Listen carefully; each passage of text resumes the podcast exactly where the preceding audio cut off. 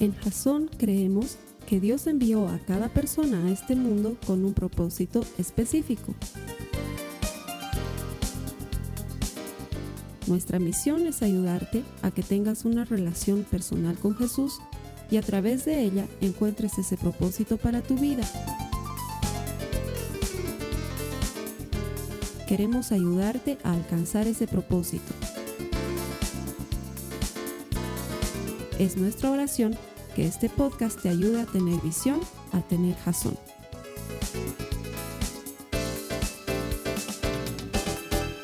Gracias, estamos en la tercera semana de una serie que se llama Mastermind. La idea central de esta serie es ayudarte por medio de principios bíblicos y ejercicios muy prácticos basados en la palabra de Dios a cambiar tu manera de pensar, porque si cambias tu manera de pensar, puedes cambiar tu manera de vivir. Las últimas semanas hemos estado aprendiendo que nuestra vida va en dirección de nuestros pensamientos más fuertes que no podemos tener una vida positiva si tenemos pensamientos negativos y que nunca podrás controlar lo que haces si primero no controlas lo que piensas. Eso es lo que hemos estado viendo las semanas anteriores y vamos a profundizar hoy en el tema, así que quiero darte gracias por conectarte y bienvenido. Ponemos este servicio en internet convencidos de que podemos ayudarte a desarrollar una relación personal con Jesucristo. Sabemos que todo el que encuentra a Dios encuentra vida y nuestro deseo es que encuentres vida por medio de la eterna palabra de Dios. Así que gracias por estar conectado. Lo el Señor te va a hablar hoy no solamente es práctico, no solamente tiene gran utilidad, pero tiene el potencial para cambiar realmente tu manera de pensar. Las herramientas que hemos venido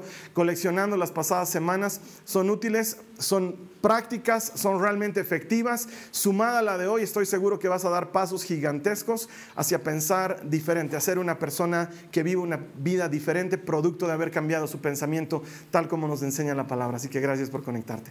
A los hermanos que vienen aquí todas las semanas, les animo a que tomen nota lo vengo haciendo las últimas semanas porque lo que les voy a compartir hoy también es práctico y útil y necesitas recordarlo. Entonces solamente con escucharlo no es suficiente. Es más, me gustaría tomar un preexamen y decir quiénes aquí eh, tomaron nota la pasada semana e hicieron sus propias declaraciones, pero no quiero desanimarme solito. Porque sé cómo somos. Hay un par de personas que me han escrito en la semana y me dicen, Carlos Alberto, He hecho lo que has dicho. He identificado ese pensamiento que me tiene cautivo y lo he anotado y he encontrado la cita bíblica, la porción de escritura que lo puede someter bajo la autoridad de Cristo y lo he empezado a repetir regularmente. Y es increíble, pero han pasado cuatro días y me siento diferente. Ese pensamiento está cambiando en mi mente. Yo les digo, imagínate si con una semanita de hacer esto sientes un beneficio en tu vida. ¿Qué sucedería si realmente lo haces con el tiempo? Realmente necesitamos cambiar nuestra manera de pensar. No es algo que diga yo, es algo que la palabra de Dios nos enseña porque llevamos demasiado tiempo pensando de la manera que estamos pensando. Jesús viene a nuestra vida, renueva nuestro espíritu inmediatamente, pero el proceso de renovar nuestra mente es constante, permanente y en eso tenemos que involucrarnos intencionalmente. Si piensas que va a cambiar porque sí solita, estás equivocado. Necesitamos hacer algo para poner nuestros pensamientos en las cosas de Cristo. Vamos a la cita bíblica que nos da base para esta serie, está en 2 de Corintios 10, 3 al 5. Pablo nos está enseñando y dice, es cierto que no somos humanos, pero no luchamos como los hombres de este mundo. Perdón, es cierto que somos humanos, pero no luchamos como los hombres de este mundo. Las armas que usamos no son las del mundo, sino que son poder de Dios capaz de destruir fortalezas. Y así destruimos las acusaciones y toda altanería que pretenda impedir que se conozca a Dios. Todo pensamiento humano lo sometemos a Cristo para que lo obedezca a Él. Si no haces algo de forma práctica para que eso suceda, tu pensamiento va a ir en dirección que está en la dirección que está acostumbrado. Va a volver a recorrer el mismo camino. Las pasadas semanas hemos aprendido herramientas importantes. Primero hemos aprendido que tenemos que identificar ese pensamiento negativo. De algún lado viene. Algo que te han dicho mucho tiempo, algo que has asumido como una verdad, algo que has creído y que te persigue y te molesta y te incomoda y no te deja alcanzar las cosas que Dios tiene para ti. Eh, te ofrecen un trabajo y tú dices no voy a poder porque tienes ese pensamiento en la mente. O se te ofrece una oportunidad de salir al exterior y dices, uy no, estoy limitado, nunca he salido. Esos son pensamientos que están en tu mente y que no te dejan salir adelante. Tienes problemas en tu trabajo y lo primero que viene a tu mente es qué vas a hacer, de dónde vas a ganar dinero? ¿Cómo vas a sobrevivir? Y empiezas a angustiarte olvidando que la Biblia dice que Dios está en control, que Él tiene tu vida en sus manos, que Él no te dejará y no te abandonará, pero el pensamiento ese te arrastra a la angustia, a la preocupación. Identificar ese pensamiento era la primera herramienta. Segundo, necesitamos tomar nota de lo que estamos viviendo, porque nuestra memoria es frágil y volátil y va a volver a lo que está arraigado muy dentro. Lo otro se le va a pasar fácilmente, necesitamos tomar nota. Tercero, necesitamos encontrar los principios bíblicos que contrarresten y destruyan esas fortalezas. Y para eso la semana pasada les puse y todavía sigue disponible en nuestra página de internet una lista interminable de principios bíblicos para destruir toda clase de pensamientos negativos. He tratado de ser lo más general posible y abarcar todo lo que se me podía ocurrir, pero hay cosas que probablemente no se me vayan a ocurrir. Es necesario ir a la palabra de Dios para eso. ¿Por qué? Porque sometemos esos pensamientos, no olvides esa palabra, someter literalmente significa llevar cautivo a plan de espada, a punta de sable, ese pensamiento a los pies de Cristo. Y nuestra espada es la palabra de Dios. Entonces ya tenemos varias herramientas la que hoy te voy a enseñar es igualmente práctica, pero vas a necesitar tomar nota porque probablemente con los días se te olvide y vuelvas a tu tradicional manera de pensar. Después de todo, ¿cuántos años tienes? No me digas, ya llevas todo ese tiempo pensando de la manera que estás pensando. Renovar nuestros pensamientos es un ejercicio permanente. Has debido ver lo que sucede en las redes sociales. Está muy de moda, es, una cosa que se ha vuelto muy frecuente, sobre todo gracias a una red social que se llama Snapchat, que luego ha sido copiada en mucho por Instagram esto que se llaman filtros. Has debido verlo, los filtros de las fotografías. Todo comenzó, la verdad, con los filtros de Instagram. Tú tocabas una, sacabas una foto, la pasabas a Instagram y tú podías elegir algún filtro de luz o de color que haga que se vea o más encendida o más oscura, según lo que tú querías darle. Entonces, sacabas una foto de tu abuelita tomando su tecito en la tarde y luego te entrabas al filtro y buscabas el filtro sepia y entonces la foto se veía medio antigua y tú ponías ahí hashtag disfrutando tiempo con la abuela, ¿no? Y lo ponías en Instagram y el filtro te daba esa sensación de que era mucho más antiguo pero cálido al mismo tiempo porque el filtro altera la realidad de la fotografía. Snapchat dijo, en lugar de estar perdiendo tiempo con colorcitos y ¿qué tal si le ponemos orejas de perro a la gente y si los hacemos vomitar arcoíris y cosas por el estilo? Se pusieron muy de moda y has debido ver infinidad de videos de la gente con orejas de perro, con narices de conejo o con bocas gigantescas y la voz distorsionada y hablando chistoso. Todo eso son filtros. Los filtros alteran la realidad de lo que estás viendo en la fotografía, la cambian. Y esos filtros también están presentes en la vida y en el proceso cerebral. De hecho, muchos de estos filtros ocurren en el día a día bajo el nombre científico de sesgo cognitivo. ¿Has escuchado hablar alguna vez de esa expresión? Sesgo cognitivo. El sesgo cognitivo es un error de interpretación de tu cerebro en cuanto a la realidad producto de un filtro que tu cerebro pone por protección, por emergencia, por euforia, por lo que sea. La realidad tu cerebro no la percibe como es, producto de un filtro que pone para atenuarla un poco o para exacerbarla un poco. Y a eso se le llama sesgo cognitivo. Por decirte, dos personas van a un mismo concierto pero una de esas personas va con desgano, así como que no sé a qué me estás llevando. Y la otra persona va emocionadísima, ya van con un filtro previo a la experiencia que van a vivir. Sucede el concierto, terminan y la persona que estaba emocionada dice, wow, el mejor concierto de la vida. Y el que ha ido con ganas de aburrirse dice, yo realmente no le he pasado bien. O sea, se notaba que estaba haciendo playback, todo el rato pasaba gente por el escenario, distraían, poco público. La verdad es que no le pasa muy bien. Ha sido con un preconcepto y tu percepción de lo que realmente ha ocurrido es distinta. Y luego años después, tú que le has pasado bomba en ese concierto, ves que están pasando en el canal no sé qué tantitos el concierto de hace tres años y dices, uy, ese fue buenazo. ¿Lo ves? Y ya no te parece lo mismo. Dices, oye, pero a mí me pareció que era increíble. ¿Por qué en ese momento sí me gustó? Porque fuiste con un filtro previo que te ayuda a percibir la realidad o que te distorsiona la realidad. Te pongo otro ejemplo. Un accidente de autos. Estás manejando y te chocas chocan tu auto, en ese momento se dispara una serie de neurotransmisores en tu cerebro. Adrenalina, eh, ¿cómo se llama este otro? No sé qué, hay uno, que hay buenos y malos, ¿no? Hay los que son delis y los que son no delis. Pero bueno, se disparan esos y, y por producto de eso, cuando llegas al tránsito a hacer la declaración, dices, eh, el auto que me ha chocado estaba con pasajeros. Y el chofer del otro auto dice, no, señor, yo estaba sin pasajeros. No, no, no, yo he visto, ese auto estaba con pasajeros. Y los testigos del evento dicen, no, no, estaba vacío el auto. Y tú dices, pero ¿por qué he visto el auto con pasajeros? ¡Pam! Sesgo cognitivo. Para atenuar lo que te está pasando, la emoción grave, el susto y todo eso, para equilibrar tu culpabilidad y la culpabilidad del otro, tu cerebro te manda información falsa cambia y distorsiona la realidad. De hecho, los que investigan homicidios y todo tipo de crímenes saben que el testimonio de alguien no es concluyente para condenar a otra persona. Necesitan encuadrar varios testimonios porque la gente dice, eh, yo estaba como a las 6 de la tarde y escuché dos disparos. Y el otro testigo dice, eran más o menos las 5 de la tarde y escuché un disparo. ¿Por qué uno escuchó dos y otro escuchó uno? ¿Alguien está mintiendo? No, tu cerebro te manda información incorrecta. De hecho, tú no relatas los hechos como los has visto. Relatas los hechos como tu cerebro los reconstruye. Es algo diferente.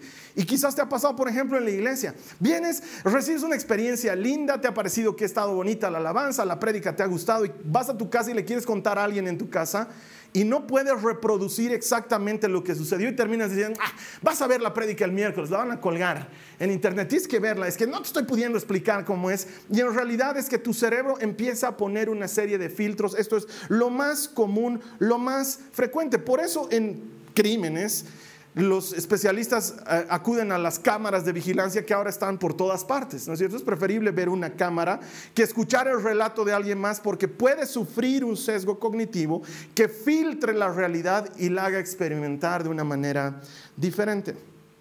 ¿Y eso qué tiene que ver con nosotros, Carlos Alberto? ¿Qué tiene que ver con lo que estamos aprendiendo? Tiene todo que ver porque mucho de lo que tú vives y piensas es producto del filtro que le pones. Mucho de lo que vives y experimentas no tiene que ver con el hecho, sino con el filtro. Dos personas entran a una reunión y la reunión se pone medio, digamos, un poco, un poco caliente en palabras y en, y en actitudes. Y una persona sale de la reunión y dice, oye, ¿te ha dado la impresión? ¿Soy solo yo? Me estaba atacando, ¿no? ¿Has notado que me estaba atacando, que me estaba buscando? Y la otra persona te dice, sí, te, estaba atacando. Los otros negociadores salen y dicen, qué buena reunión, ¿no? Más bien se puso un poco caliente porque estábamos bien fríos, estábamos como que no íbamos a lograr nada. Se puso bien, ¿no? Y hay una percepción completamente diferente de lo que ha ocurrido. Tú pones filtros. Eh, uno de los ejemplos más clásicos, vas a visitar a tus suegros con un filtro. Ya estás listo para que te traten mal, para que te hagan caras, para que te hagan gestos. Y tus suegros te van a recibir con otro filtro también y dicen, ah, está viniendo el malcriadote, entonces hay que prepararse porque nada le gusta, todo hay que hacérselo como se lo hace su mamita y entonces ambos se encuentran con filtros. Y los filtros distorsionan la realidad. Entonces lo que necesitamos entender es que mucho de lo que estamos viviendo es producto del filtro que le estamos poniendo. Y no puedes controlar las circunstancias, pero sí puedes controlar el filtro que utilizas. Y lo que yo te quiero enseñar hoy, científicamente se llama cambio de percepción. Es la capacidad de encontrar el filtro correcto para la situación correcta. Y cuando cambias de filtro, la imagen se ve completamente diferente. Eso tú lo puedes hacer de forma intencional. Y Pablo era un experto en cambiar el filtro. Por eso es que estamos tomando las cartas de Pablo como modelo de enseñanza para cambiar nuestros pensamientos. Él era un experto total en cambiar de filtro. ¿Por qué? Porque él es el que estando preso escribe una de las cartas más felices de la historia de la vida, estando preso. Él es capaz de cambiar su pensamiento y en lugar de ver la cárcel como un motivo de angustia, ve la cárcel como un motivo de gloria para Dios, de oportunidad para hacer algo bueno para el Evangelio, de llamado, de servicio, de ministerio. Es como que tú te enfermes, a todas luces eso parece malo, termines hospitalizado a toda la vista parece malo, pero tú en el hospital digas, esta enfermedad ha sido para algo bueno, porque me ha permitido compartir habitación con personas que necesitaban oración y desde aquí, desde mi cama enfermo, he podido orar por mis compañeros de cuarto. Ustedes piensan que fue malo para mí, pero les tengo una noticia, fue algo bueno. No me gustó estar enfermo, no soy masoquista y lo disfruté, sencillamente entendí que Dios quería esto para algo mejor. Cambia el filtro. Muchos de nosotros necesitamos eso porque tal vez estás en este punto de tu vida en el que, por ejemplo, has estudiado mucho, te has preparado, universidad, maestría y no encuentras trabajo. Y una cosa no condice con la otra porque dices, tanto me he esmerado para ser profesional y ahora cada vez que voy a buscar trabajo no me lo dan o porque estoy sobrecalificado o porque piensan que voy a querer ganar mucho y ya los años se me están viniendo encima, voy a terminar transformándose, transformándome en un gerente barato, no era lo que quería para mi vida, ¿de qué me sirvió estudiar tanto? O te puede pasar que toda tu vida desde changuito, desde changuita, esto significa desde muy jovencito, desde muy muchachito, muy muchachita, enamoraste con alguien en tu colegio. Fueron los amores de la vida desde jovencitos. Entonces todo apuntaban a que iban a ser el mejor matrimonio de la vida y se casan y duran dos meses y se divorcian. Y tú dices, ¿qué pasó? Estás en ese punto en el que algo bueno no parece bueno porque todo te indica que fue malo, que terminó de una manera que no estabas esperando. O muchos de nosotros, que es una cosa que te suele suceder. Por eso se llama crisis de los 40, digo de nosotros, porque aunque tú me ves de veintitantos, yo tengo mis 42 bien cumplidos. Y a veces a esta edad te viene esa crisis de, oye, lo veo a mi compañero, el fulano de tal, que era un L-O-S-E-R en el colegio, y está top, ¿no? Su vida avanzado, lo veo que ha logrado cosas, tiene una hermosa familia, y yo yo no he logrado nada todavía, no he hecho mi tesis, no, no he logrado salir adelante, no, eh, se me ha postergado. Yo me imaginaba que a esas alturas de la vida iba a lograr esto y me doy cuenta que no he logrado lo que quería. Y estás en ese punto en el que urgentemente necesitas cambiar la manera en la que estás viendo las cosas. Necesitas hacer ese cambio que Pablo fue muy capaz de hacer. Porque Pablo también podía caer en la trampa de decir, bueno, las cosas no salieron como esperaba, y deprimirse y angustiarse y quejarse podía hacer. De hecho, te, voy a leer lo que Pablo hubiera podido decir si es que esta versión de Biblia existiera. Se llama la NBB, es la nueva versión del víctima. Y dice lo siguiente en Filipenses 1, 12 al 13. Esa no debe estar ahí porque esas son Biblia de verdad. Esta es, dice, Presta atención, lo que Pablo hubiera podido decir si entraba en este mismo parámetro de pensamiento. Hermanos, para colmo todo me pasa. Yo queriendo predicar en Roma termino preso. Ténganme pena y oren mucho por mí. Después de esto ya no volveré al compartimiento bíblico. Es que es mucho de lo que hacemos nosotros. Viene una circunstancia negativa y lloriqueas, te quejas buscas dónde he dejado mi gorrito de víctima y te lo pones encima y vas donde todos y les dices, ténganme pena, háganme así, así en mi hombro, por favor. Dime, vente, vente, estoy sufriendo, estoy teniendo dificultades y problemas y no sé dónde está Dios en medio de este asunto. Pablo podía haber hecho eso, pero Pablo era un experto en cambiar el filtro. La prueba por, por la que estás pasando te está poniendo un filtro erróneo de lo que estás percibiendo. Y empiezas a juzgar a Dios por el filtro de tus circunstancias. Empiezas a calificar a Dios por lo que tus circunstancias te muestran. Entonces estás pasando necesidad, Dios no debe ser tan bueno. Estás pasando por sufrimiento, he debido haber pecado, algo he debido hacer en contra de Dios. Y empiezas a juzgar a Dios por el filtro de tus circunstancias. Y eso es completamente incorrecto. Pero entiendo que muchos de nosotros vivimos dificultad. Por eso es necesario poner el filtro correcto para interpretar lo que estamos viendo desde la perspectiva de Dios. Mira lo que dice el Evangelio, ahora sí en la Biblia de verdad, Filipenses 1, versos 12 y 13. Lo que sí verdaderamente dice Pablo es, además, mis amados hermanos, quiero que sepan que todo lo que me ha sucedido en este lugar ha servido para difundir la buena noticia. Ustedes estaban esperando que me queje, pero no tengo de qué quejarme porque les cuento que ha funcionado bien.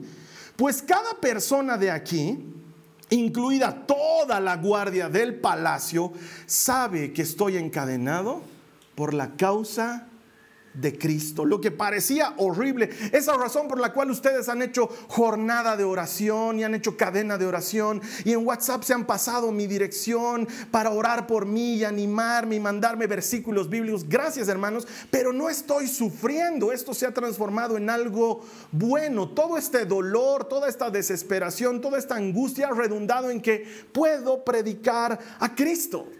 Pablo lo veía de una manera completamente diferente. Te lo he relatado muchas veces, pero de veras era así. Él decía, yo estoy encadenado 24 horas al día a un soldado romano y me cambian de soldado cada 8 horas.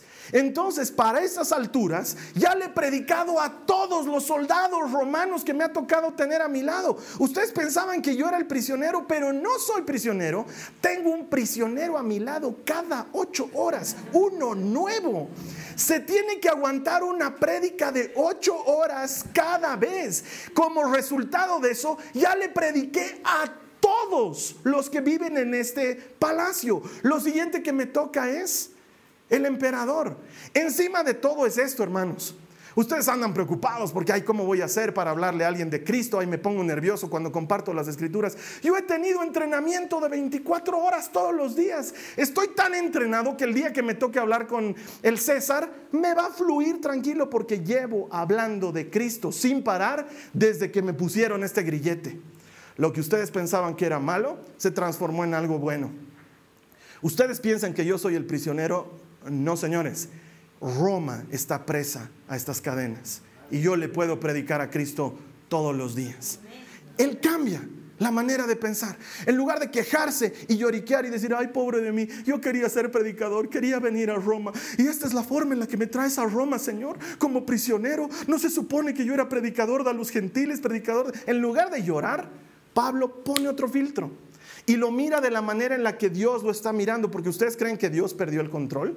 Absolutamente, él seguía en control. Él necesitaba a Pablo sujeto de las cadenas para que escriba la mejor carta de la historia, porque de otra manera no lo hubiera escrito como le escribió así.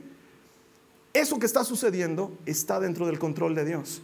Pero Pablo necesitaba verlo con el filtro correcto. Mira lo que sigue diciendo en el verso 14. Dice, y dado que estoy preso, no niega la realidad, no se hace al loco, no dice, no, no estoy preso, realmente no estoy tan preso. No, y dado que estoy preso, la mayoría de los creyentes de este lugar han aumentado su confianza y anuncian con valentía el mensaje de Dios, sin temor. El estar yo en la cárcel les ha dado ánimo a los que no están en la cárcel. Es pues bueno lo que me ha pasado. Entonces ahí entendemos que no puedes controlar lo que te sucede pero sí puedes elegir el filtro con el que lo enfrentas. No puedes controlar las circunstancias, pero puedes elegir el filtro con el que lo ves. Por eso yo te quiero enseñar tres principios para cambiar el filtro. Prácticos, muy sencillos, pero que deberías tomar nota. Tres principios muy sencillos que te van a ayudar a entender cómo es que cambias tu percepción. Te pongo un ejemplo. Una chica la llama a su mamá y le dice, mamá, es una chica universitaria, ya no vive en la casa, mamá, tengo que ir esta noche a visitarlos porque tengo algo muy importante que charlar con ustedes. ¿El papá va a estar? Sí, hijita, me estás asustando. Esta noche te voy a hablar, mamita, por favor, esta noche nos veremos. Entonces la mamá ya está así súper nerviosa y le dice a su marido, oye, va a venir la, no sé, vamos a ponerle un nombre, la Dani, va a venir la Dani a hablar, dice que nos tiene que hablar a los dos. ¿Y qué ha pasado? No sé qué ha pasado, está angustiadísima. Llega la chica en la noche, mamá, papá, ¿qué ha pasado? Hijita, siéntense, necesito hablar con ustedes. Entonces ellos están así súper nerviosos, se sientan, ella se siente, mamá, ¿me puedes invitar agua? Sí, hijita, claro, le sirve agua así temblorosa, derramando. Tranquila, ahorita vamos a hablar. ¿Qué ha pasado, hijita? Ya habla de una vez. Hace dos semanas eh, eh, he salido a una fiesta con unas amigas, eh, he tomado demasiado, me he emborrachado, no me he dado cuenta de lo que he hecho, he conocido a un chico, se ha venido conmigo a la casa a dormir esa noche. Hoy he descubierto que estoy embarazada de gemelos y bueno, pero lo bueno es que él tiene todas las intenciones de casarse una vez que salga de la cárcel porque está en libertad condicional. Es, o sea, si bien ya no duerme en la cárcel, pero está en libertad condicional y tiene vigilancia, entonces una vez que eso se termine nos podemos casar eh, y ahí él conseguiría trabajo, todo este tiempo ha estado sin trabajar por la libertad condicional, entonces mientras tanto eh, estamos pensando vivir juntos, sé que no es lo que a Dios le agrada, pero eh, no le encuentro otra solución. Los papás eran así, espantados, y la chica les dice, tranquilos, Tranquilos. Pero ¿cómo nos pasa? Lo que les acabo de contar es mentira. No ha pasado nada. ¿Cómo que es? No ha pasado nada. No estoy embarazada. ¿Y qué te pasa? Eh, me ha aplazado en derecho romano. Pero podría ser peor. Solo quería que se den cuenta que la situación podría ser peor. Me aplacé en derecho romano y no sabía cómo, cómo decirles. Entonces, después de esa noticia, claro, es como que, ah, derechos romanos, ¿a quién le importa? Así, hijita, ya qué más da.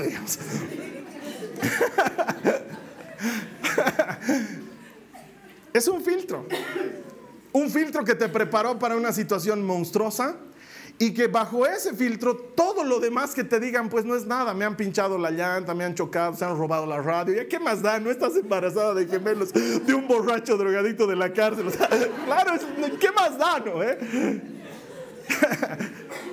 Principio número uno, principio número uno, agradece a Dios por todo lo que no ha pasado. Esa es una primera cosa buenísima. Porque le damos gracias por lo que ocurre, pero ¿qué tal si le das gracias por lo que no ha pasado? Porque Él no ha permitido que te cases con esa persona. Porque Él no ha permitido ese trabajo para ti. Porque no permitió que te fueras a vivir donde te querías ir a vivir. Pero yo quería irme a vivir allá, Carlos Alberto. Sí, pero si no sucedió, debe ser por algo. Dale gracias, cambia el filtro. En lugar de que sea motivo de amargarte y de decir, yo quería vivir en otro lado y sigo viviendo aquí. Dile gracias, Señor. Porque tú sabes por qué no me fui a vivir a ese otro lugar. Podía haber sido peor. De algo me estabas cuidando gracias Dios y empiezas a agradecerle por lo que Él permitió que no ocurriera para tu vida. Es extraño, nunca lo hacemos de esa manera, pero mira que te da una nueva perspectiva. Entonces entiendes por qué estás donde estás y por qué no sucedió lo que esperabas. Y le das gracias a Dios por lo que no ocurrió. Un mes atrás, más o menos, una hermana de aquí de la iglesia tuvo un choque en el auto. Estaba con sus hijitos. Y me acuerdo que ese día teníamos que conversar, teníamos consejería y yo le pregunto, lo primero que le pregunto al hermano y a su esposo, ¿cómo están? ¿Qué pasó? Y lo primero que me dicen, a mí me sorprende porque me dicen, gracias a Dios, no fue algo peor es solo un choque, son, son solo cosas materiales, pero gracias a Dios los chicos están bien, gracias a Dios yo estoy bien, gracias a Dios el otro auto está bien, la gente del otro auto no tuvo ningún problema, podía haber sido peor. Y me contaban que venía un Puma Catari, que no sé qué, un Puma Catari es una de esas góndolas enormes que tenemos aquí en Bolivia y que nos gusta que tengan nombres autóctonos. Y que podía haberlos embestido, podían haber pasado miles de cosas. En ese momento, ellos supieron darle gracias a Dios por lo que no había pasado. Gracias Dios que esto no fue peor. Gracias Dios que esto lo vamos a poder solucionar. Gracias Dios que, y puedes darle gracias por lo que no ocurrió. O puedes amargarte y decir, ah, ahora se ha fregado el auto, dos semanas voy a estar a pie con lo difícil que es esta ciudad. Tú eliges el filtro. La circunstancia no la controlas, pero el filtro el filtro sí. Y puedes darle gracias a Dios por lo que no ha pasado. Entonces, recibes una mala noticia. ¿Realmente es tan mala noticia? Por ejemplo, un diagnóstico malo. En el diagnóstico te dicen, Señor, le cuento que vamos a tener que hacer una operación porque usted necesita que se le trabaje algo, no sé, pues en el, en el intestino. Y tú sales del médico así con cara de mala noticia porque, ¿qué ha pasado? Ah, me tienen que operar. Mala noticia sería que te digan no se le puede operar. Mala noticia sería que te digan no se puede hacer nada. Mala noticia sería que te digan se va a morir. Tú eliges el filtro, tú dices, ¿es mala noticia que me hayan encontrado esto? ¿O es buena noticia porque se puede hacer algo? entonces te doy gracias, Señor, porque mientras se pueda hacer algo, esto es algo bueno.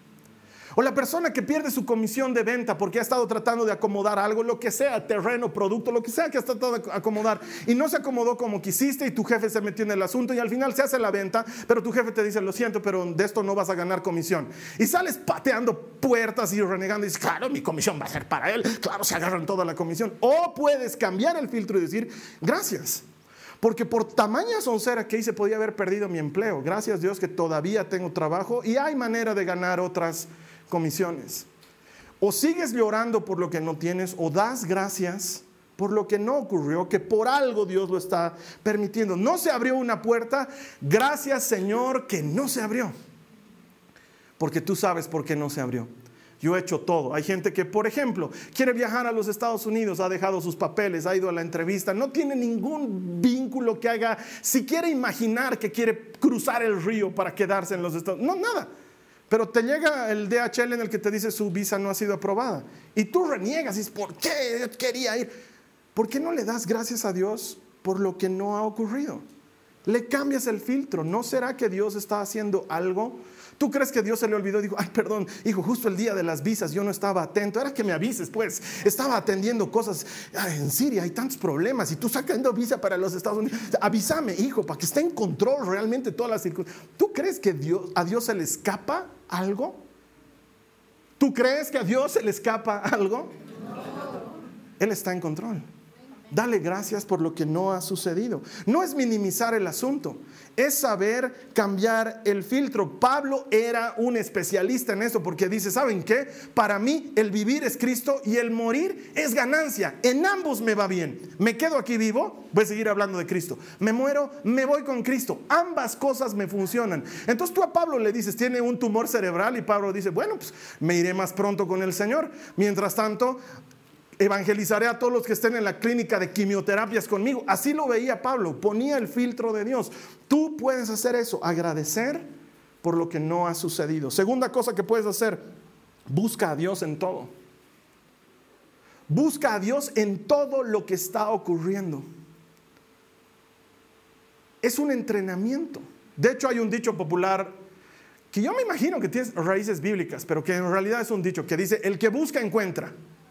Y esto sobre todo aplica para las mujeres cuando están charlando sobre las presuntas infidelidades de sus maridos. Porque le dicen, no, no, hermana, no busques. La que busca encuentra. La que busca encuentra. Tú mejoraste a las onzas. No, porque mejor no. Si vas a estar ahí en su celular, si vas a estar en su billetera, revisándole las facturas, algo vas a encontrar, hermano. No busques. La que busca encuentra.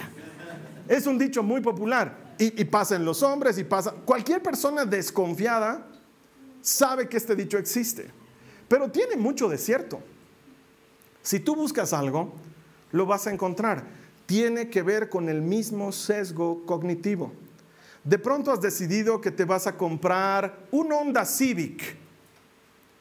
¿Te ha gustado el autito? Está más o menos en el rango de precio que puedes pagar. Y en lo que empiezas a salir a la calle antes de tener el auto, ¡ay, Honda Civic! Sigues, ay, mira otro Honda Civic. Oye, todos tienen Honda Civic. Sigues, ay, mira, mi amigo había tenido Honda. Oye, ¿qué tal es el Honda Civic, hermano? Es bueno, no te consume mucha gasolina. Es para, no sé, si tienes familia grande no te conviene, pero no es que es para mí solo. Ah, sí, es buenazo.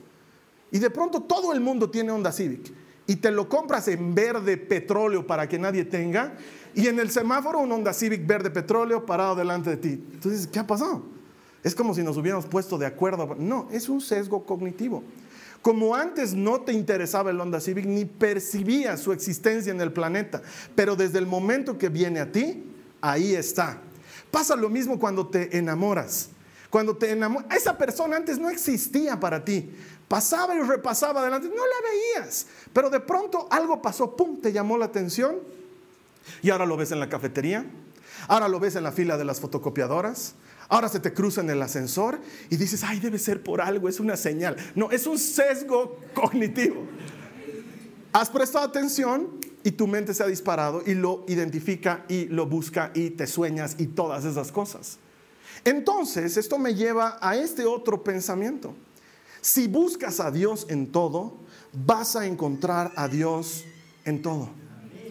si buscas a Dios en cada oportunidad, vas a encontrar a Dios en cada oportunidad. Si buscas a Dios en circunstancias, lo vas a encontrar en circunstancias. Si buscas a Dios en tu quehacer diario, lo vas a encontrar en tu quehacer diario. Si buscas a Dios, Dios está ahí. Por esto era muy importante que prepares tu filtro para esto. Por esto la semana pasada te decía, hazte una lista de declaraciones, porque eso prepara tu pensamiento para lo que quieres encontrar en el día. Cada mañana me digo a mí mismo, soy esclavo de Cristo. Jesús no es solo mi Señor, es mi amo, mi maestro, mi mejor amigo. Prepara mi mente para encontrar a Jesús en todo lo que haga. Le sirvo voluntariamente, le obedezco voluntariamente, prepara el filtro de mi mente para lo que va a venir. Te dije, en algún momento la mente hace clic, en algún momento despiertas, en algún momento funciona. Jesús gobierna mis impulsos y deseos, en algún momento pasa pero necesitas preparar el, el, filtro previamente. Y eso es decidirte a buscar a Dios en todo lo que estás viviendo. Es como el buitre. Nunca se muere de hambre. Tú no vas a encontrar un buitre tirado ahí muerto de hambre. Todos los días el buitre encuentra basura, carroña, animales muertos y cosas en podredumbre y se las come porque eso es lo que come un buitre. Y el mismo buitre que no muere es de la familia de las aves, del colibrí que tampoco muere. Y él diría, pucha, este lugar está lleno de muerte. No, el colibrí todos los días encuentra néctar, y flores y cosas dulces y vive. Uno busca muerte y la encuentra. El otro busca cosas dulces y las encuentra. Lo que busques, eso vas a encontrar. Entonces puedes decidirte a buscar a Dios en todo tiempo. Mira lo que dice la palabra. Jeremías 29, 13 dice la palabra de Dios. Si me buscan de todo corazón, podrán encontrarme. ¿Me vas a ayudar a leer? ¿Qué dice? Si me buscan de todo corazón, podrán encontrarme. ¿Dónde está Dios en medio de todo esto que me está pasando? ¿En dónde encuentro a Dios? A lo mejor es Dios protegiéndome, a lo mejor es Dios impulsándome, a lo mejor es Dios diciéndome detente, a lo mejor es Dios parándote. Esto es algo que lo he aprendido hace poco tiempo, tengo que confesarlo, no es mucho tiempo pero que ha calado hondo en mi corazón. Me lo dijo mi esposa en una de esas tantas veces en las que estamos en el auto y tengo adelante el semáforo verde y delante mío otro auto que no se ha dado cuenta que habita este planeta, ¿no? Entonces no hace nada. Y el semáforo está verde. Y encima está con su cronómetro, ¿no? Su temporizador que 7, 6 y yo digo, no vamos a pasar, no vamos a pasar. Entonces me acuesto sobre mi bocina, ¿no? Y se pone en rojo. Y mi esposa me agarra del brazo y le digo, por este bruto hemos perdido el semáforo. Y me agarra del brazo y me dice algo que me caló hondo. Me dijo, estás en el lugar y en el momento donde Dios quiere que estés. Para ella quizás no ha significado mucho, pero para mí lo significó todo. Porque cuando digo que Dios está en control, creo que Dios está en control de todo. Si salí tarde no es culpa de Dios, es culpa mía, no es culpa de Dios. Él está en control de todo.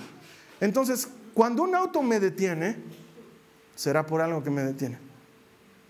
Cuando perdí el ascensor y aprieto el botón y aprieto el botón, y ya no se abre, y miro que se empieza, yo, nuevo filtro. Por algo Dios quiere que me mueva en otro ascensor. Eh, tal vez no la idea fatalista de seguro ese se va a romper el cable y van a caer y van a morir todos y me has rescatado, gracias por guardar mi vida, Padre. Pero por algo Dios está impidiendo eso. Y entonces aprendo a buscar a Dios en lo cotidiano y encuentras a Dios en el desayuno y le dices, gracias Señor por este alimento que me voy a servir hoy. Y encuentras a Dios en el lugar de trabajo que para muchos es hostil y es una pena, pero tienes trabajo y le agradeces a Dios y le dices, Señor, Gracias porque este trabajo me da sustento. Porque yo no trabajo para este Señor, yo trabajo para ti, voy a hacer todo con excelencia. Y empiezas a buscar dónde encuentras a Dios. Él está en todas partes y si lo buscas, lo encuentras. Entonces me acuerdo que una de las cosas que hacía por el estrés en el que vivo y por la manera de pensar que tengo es que muchos años atrás, cuando escuchaba que las chicas atrás estaban haciendo bulla, era chicas, a ver, por favor, no hagan bulla mientras estoy manejando pero puedes cambiar el filtro.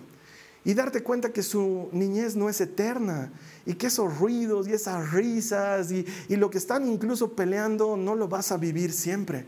Y entonces en ese momento le doy gracias a Dios y le digo, Dios, estás aquí, en este momento estás aquí.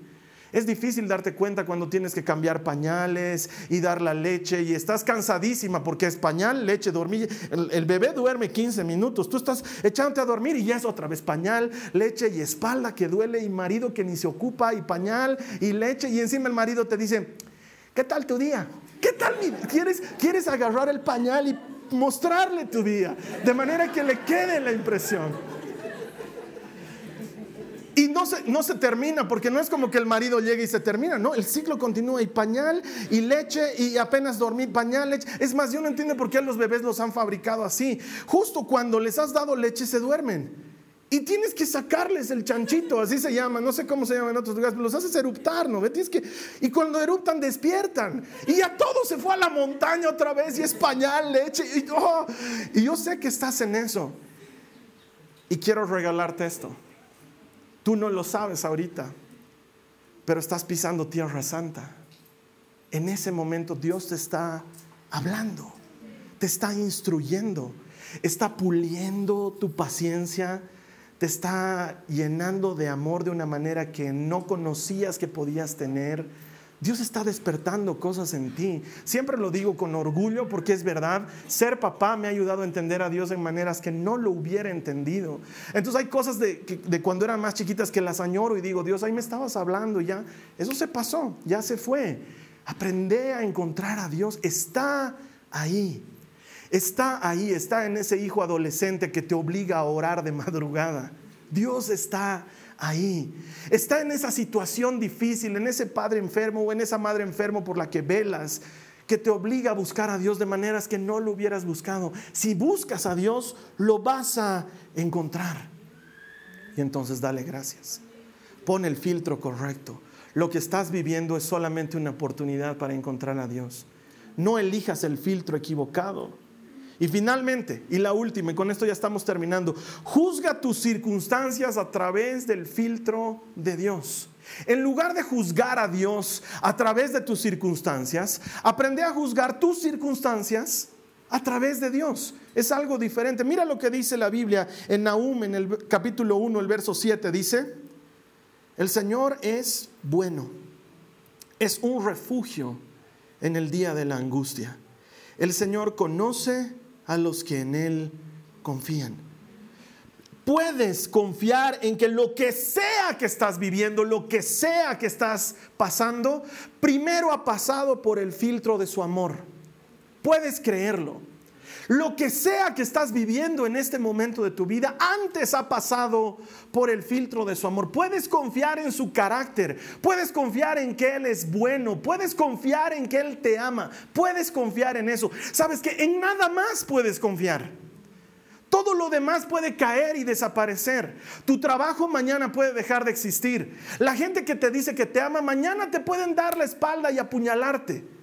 Pero Dios, Él no te dejará, Él no te abandonará, Él te seguirá amando, te seguirá llamando, te seguirá esperando, seguirá teniendo abiertos sus brazos hacia ti. Entonces su carácter, su personalidad son garantía de que lo que estás viviendo, Él lo va a permitir por algo mejor para tu vida. En lugar de mirar a Dios a través de las circunstancias y decir he debido pecar, o Dios ya no me debe amar, o en algo estoy fallando, o Dios no debe ser bueno, o Dios a todos les responde las oraciones menos a mí, o Dios a todos los escucha menos a mí, es que claro he pecado y tienes razón, no debo acercarme a Dios. Estás juzgándolo por tus circunstancias. No solo es injusto, es incorrecto. Cambialo, invertilo, pon a Dios atrás. Perdón, pon a las circunstancias atrás y pon a Dios adelante y ve las circunstancias con ojos de Dios. Y si Él está permitiendo esto, es por su amor. Y si Él está permitiendo esto, no ha dejado de amarme. Puedo estar en la cárcel, decía Pablo, y Él no ha dejado de tener un propósito para mi vida. Él podía mirar a Dios y juzgarlo por sus circunstancias y decir, me has llamado a ser apóstol de los gentiles y estoy en la cárcel. Me has mentido. Pero él invirtió el filtro y dijo, Señor, me has llamado a ser apóstol de los gentiles, tú no mientes, tú no abandonas, me toca ser apóstol de los gentiles aquí en la cárcel y aprender a juzgar tus circunstancias a través del filtro de Dios. Cuando yo era chico, en mi casa, mi papá era un experto en hacer jugos de frutas. Entonces, todos los almuerzos tomábamos un jugo de fruta. Experto de verdad, deliciosos. Pero mi hermano, que siempre ha sido chinchoso con las comidas, él decía, yo quiero que mi jugo me lo cuelen. Entonces agarraban, agarraban una coladera, la ponían encima de su vaso y a él le servían el jugo por la coladera. Entonces la coladera agarraba todos los pedacitos de fruta, ¿no ve? Que eso era lo que a mí me gustaba, que tomabas, no sé, pues jugo de mango y te tocaba un pedazo de mango y era delicioso jugo con mango o la naranja con las cositas de la naranja. En cambio a mi hermano le gustaba tomar todo colado. Allá él con sus gustos, pero quiero que entiendas esto, esa coladera es Dios. Todo lo que está entrando en el vaso de tu vida ha pasado por la coladera de su amor. Ha pasado antes por la coladera de su carácter. Puedes confiar en Él. Puedes confiar en que es bueno. Puedes confiar en que no te abandona. Puedes creerlo. Es solamente el filtro y el filtro es Dios. Y si lo pasas por el filtro de Dios, la circunstancia es diferente. Entonces, no juzgues a Dios usando tus circunstancias como referencia, pero más bien juzga tus circunstancias utilizando a Dios como referencia. Y eso te va a ayudar a cambiar el filtro. Yo te voy a invitar a que ahora cierres tus ojos. Y le vamos a pedir a Dios que nos enseñe a cambiar el filtro, que nos ayude a cambiar el filtro, a mirar las cosas con ojos de Dios. Nuestros ojos las ven de una manera, pero los ojos de Dios las ven de otra forma. No puedes controlar lo que sucede, pero sí puedes elegir el filtro. Vamos a decirle al Señor, dile conmigo, Señor Jesús, He estado mirando mi vida con mis propios ojos y juzgándote a ti por mis circunstancias. Y me he equivocado. A partir de hoy voy a cambiar esto. Quiero un filtro nuevo. Ver las cosas diferente. Hoy hago el compromiso. Si tú haces el compromiso, díselo al Señor. Hoy hago el compromiso te voy a agradecer por lo que me das y por lo que no me das, por lo que ocurre y por lo que no ocurre, porque sé, Señor, que en todo tú estás en control. Yo me comprometo a buscarte en todas partes, en todas mis circunstancias, y así te hallaré. A partir de hoy, voy a ver la vida bajo tu sombra, bajo tu carácter, bajo tu amor. Puedo confiar en ti. ¿Quién aquí puede confiar en el Señor? Dile gracias, puedo confiar en ti. Puedo confiar en ti, Señor, te doy gracias. Puedo confiar en ti. Puedo confiar en tu amor. Dale gracias por la circunstancia que estás viviendo ahora. Ha pasado antes por el filtro de su amor. Dale gracias. Dile gracias, Señor. Sé que ha pasado por tu filtro. Estoy seguro, estoy segura, Señor. Me guardas, me proteges. Sé que estoy en tus manos. Sé que tú me cuidas. Sé que aunque el mal venga a tocar mi puerta, tú me sacarás adelante. Lo sé, Señor. Puedo confiar en ti. Te doy gracias. Te doy gracias, Señor. Esta oración no solamente te orienta a que cambies el filtro con el que ves la vida, pero te entrena al tipo de oración que puedes desarrollar más adelante. Mira, ya tenemos varias herramientas prácticas. Creo que es una de las series más prácticas que hemos predicado en toda la vida, porque tienes cosas que hacer, cosas que puedes hacer tangibles para cambiar tu manera de pensar. La siguiente semana vamos a cerrar el círculo y vamos a completar todo lo necesario para cambiar nuestro pensamiento. Y sin embargo estoy en la obligación de decirte esto. Yo no lo puedo hacer por ti. No hay forma en que la pueda hacer por ti. Pero sí puedo cambiar mis pensamientos y tú puedes cambiar tus propios pensamientos. Haz tú la tarea, lleva un registro, identificar los pensamientos negativos, encontrar la palabra de Dios que destruye esas fortalezas, escribíla, dila, créela, hazla tuya una y otra vez, una y otra vez y añadirle un nuevo filtro a tu vida Cree que Dios está en control porque lo está, de veras. Nada escapa de su control y para los que buscan a Dios, para eso siempre hay recompensa porque el que busca a Dios, ese lo encuentra. Te voy a estar esperando aquí la siguiente semana y vamos a compartir juntos en, esta última serie el último mensaje que nos ayuda a cerrar todo esto. ¿Qué tal si mientras tanto tú le regalas este mensaje a alguien más? Así de gratuito como es, está a tu disposición para que lo compartas con alguien. ¿Por qué? Porque estamos convencidos de que todo el que encuentra a Dios encuentra vida. Danos esa manito y nos vemos aquí la siguiente semana. Mientras tanto, que el Señor te bendiga. Esta ha sido una producción de Jason Cristianos con propósito. Para mayor información sobre nuestra iglesia o sobre el propósito de Dios para tu vida, visita nuestro sitio web www.jason.info. Allí encontrarás muchos recursos para animarte en tu relación con Dios, enseñanzas, nuestro blog, prédicas y mucho más. Te lo deletreamos www.jazon.info también puedes visitarnos en nuestro sitio en Facebook www.facebook.com barra Que Dios te bendiga abundantemente. Muchas gracias.